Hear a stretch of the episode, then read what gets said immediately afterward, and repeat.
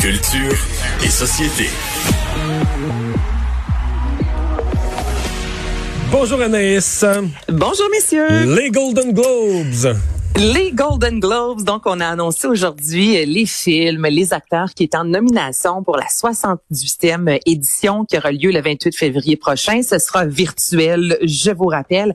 Et avant de vous nommer euh, les films qui sont en tête de liste, là, j'attire votre attention sur les plateformes d'écoute en continu. Mais ceux qui ont du poids comme ça, aucun bon sens. En même temps, fallait s'y attendre. Êtes-vous allé au cinéma, vous, dans la dernière année? Je lance la question. Ben là, dans la Ça devait être en dernière... janvier, en février, Ah, c'est début limite. janvier dernier? Ouais. Ben ouais, ça, genre. Mais est-ce que Genre, c'est les ça. cinémas, mais les cinémas ont rouvert quand même cet été, non?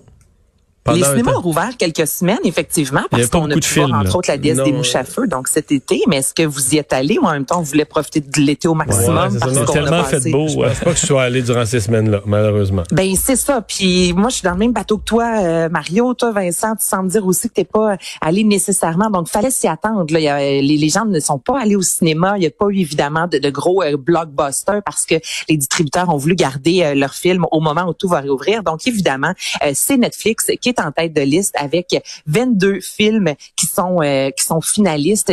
Là, c'est au niveau cinéma et au niveau télévision, c'est 20 parce que c'est ça les Golden Globes. Hein, aussi, on sépare cinéma, télé, euh, comédie versus les films dramatiques. Tu sais, aux Oscars, c'est meilleur acteur que tu sois dans un film comique ou dramatique, c'est pas grave. Les Golden Globes, on sépare le tout. Et derrière, on a Amazon Studio, HBO, Hulu. Donc, c'est vraiment les plateformes de streaming qui dominent. Et c'est le film Mank qui arrive en tête de liste avec six mentions, dont meilleur film dramatique. C'est un film Netflix qui raconte l'histoire du scénariste Herman Mark euh, Mankiewicz, j'espère que je le dis bien, et on raconte aussi la création du film Citizen Kane. C'est un film en noir et blanc. Est-ce que vous l'avez vu ce film-là? Non. Non. Non. Bon, euh, moi, ça m'a surpris. Je vais être honnête avec vous que ce film-là, je suis peut-être une mauvaise personne de dire ça en ondes. J'ai peut-être, c'est ça, je suis peut-être pas le public cible. Je trouvais qu'il manquait vraiment de rythme. En même temps, on revit justement, on nous ramène dans l'âge d'or du cinéma, dans les années 30 entre autres, tout est en noir et blanc. C'est bon. Euh, je m'attendais pas à ce que ce soit autant euh, Mais c'est un film, c'est un film sur la production d'un film. Exactement. C'est un film sur la production d'un film. D'après moi, je suis pas un justement, client tel euh, moi non plus. C'est intéressant de voir. Ben, L'arrière de la caméra, un ouais, peu. Non. Ça, ça est bien bon, là. Ben, l'arrière de la caméra, on voit justement comment le scénario de Citizen Kane a été écrit. On voit juste l'alcoolisme de Mank derrière tout ça. C'est pas mauvais comme film, mais je m'attendais à plus que ça. Euh, autre film qui est en nomination, autre film Netflix, cette fois-ci avec cinq nominations, Les Sept de Chicago, qui raconte ça, c'est bon, je l'ai vraiment aimé. Donc, sept hommes qui sont accusés de conspiration euh, après une grosse manifestation qui a eu lieu à Chicago en 1968 après la Convention démocrate. Donc là, ça bouge un peu plus. J'ai aimé ça. Et sinon, l'autre film qui retient réellement l'attention, c'est The Father avec Anthony Hopkins, film qui devrait sortir euh, cette année. Donc, à, à la base, on devait le voir en 2020, mais euh, comme la majorité des films, il n'a pas pu prendre l'affiche et ça traite de démence. Donc, ça, c'est les trois films, mais ceux qui font le plus jaser.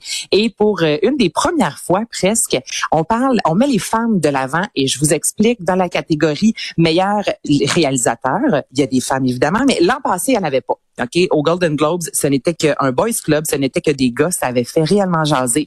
Et cette année, elles sont trois contre deux dans la catégorie. Donc, on pourrait avoir enfin un trophée meilleure réalisatrice. Et en 78 éditions, il y a seulement cinq filles, les gars, qui ont réussi à se retrouver dans cette catégorie-là. Donc là, c'est vraiment euh, quelque chose de, je vous dirais presque historique cette année d'avoir plus de femmes que d'hommes. Donc, on va voir ça le 28 février prochain. Et tu nous parles d'un fait de quelque chose qui a fait beaucoup jaser sur le web, le rap battle entre Arnaud Soli et Corias.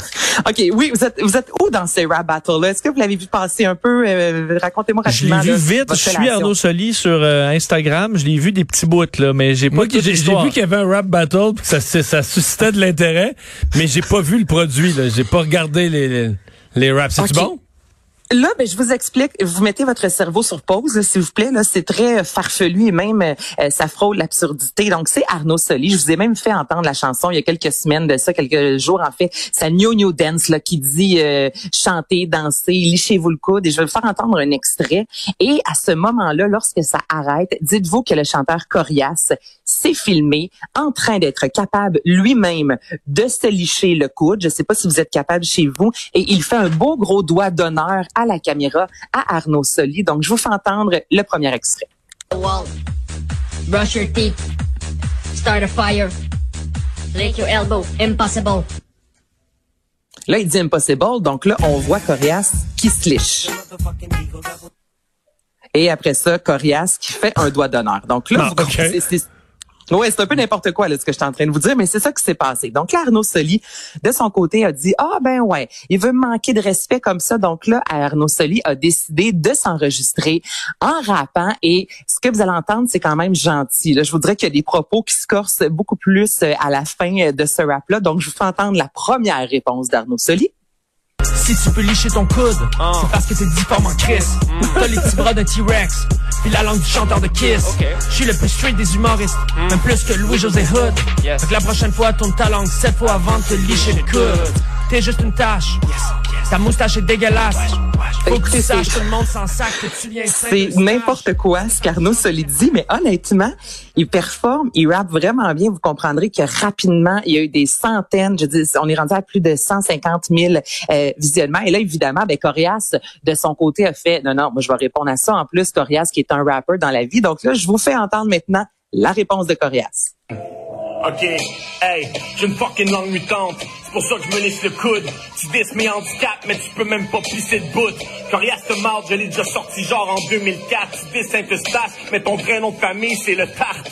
Tu rêves d'être Martin Matt, d'avoir son gros salaire, mais tes likes de marde, c'est ça que j'appellerais des beaux malaises.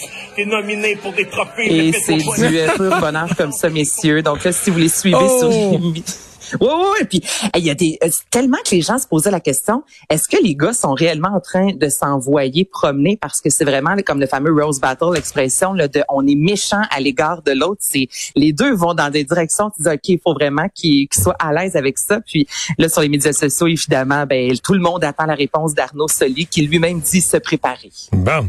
Hey, on a Bon, vraiment plus de temps. On a vraiment plus de temps, mais tu nous envoies deux nouvelles importantes en rafale. Et ça, rapidement, Camille Gigard-Laroche, malheureusement, qui fait partie, ben, qui devait faire partie de Star Academy. C'était une des euh, 22 candidates qu'on allait voir le 14 février prochain. Elle a contracté la COVID après avoir euh, fait le camp de sélection. Donc, on a dû la retirer pour des mesures préventives, même si elle n'a plus de symptômes. On a décidé, euh, évidemment, de la retirer de l'aventure. Donc, évidemment, pour elle, c'est vraiment une mauvaise nouvelle.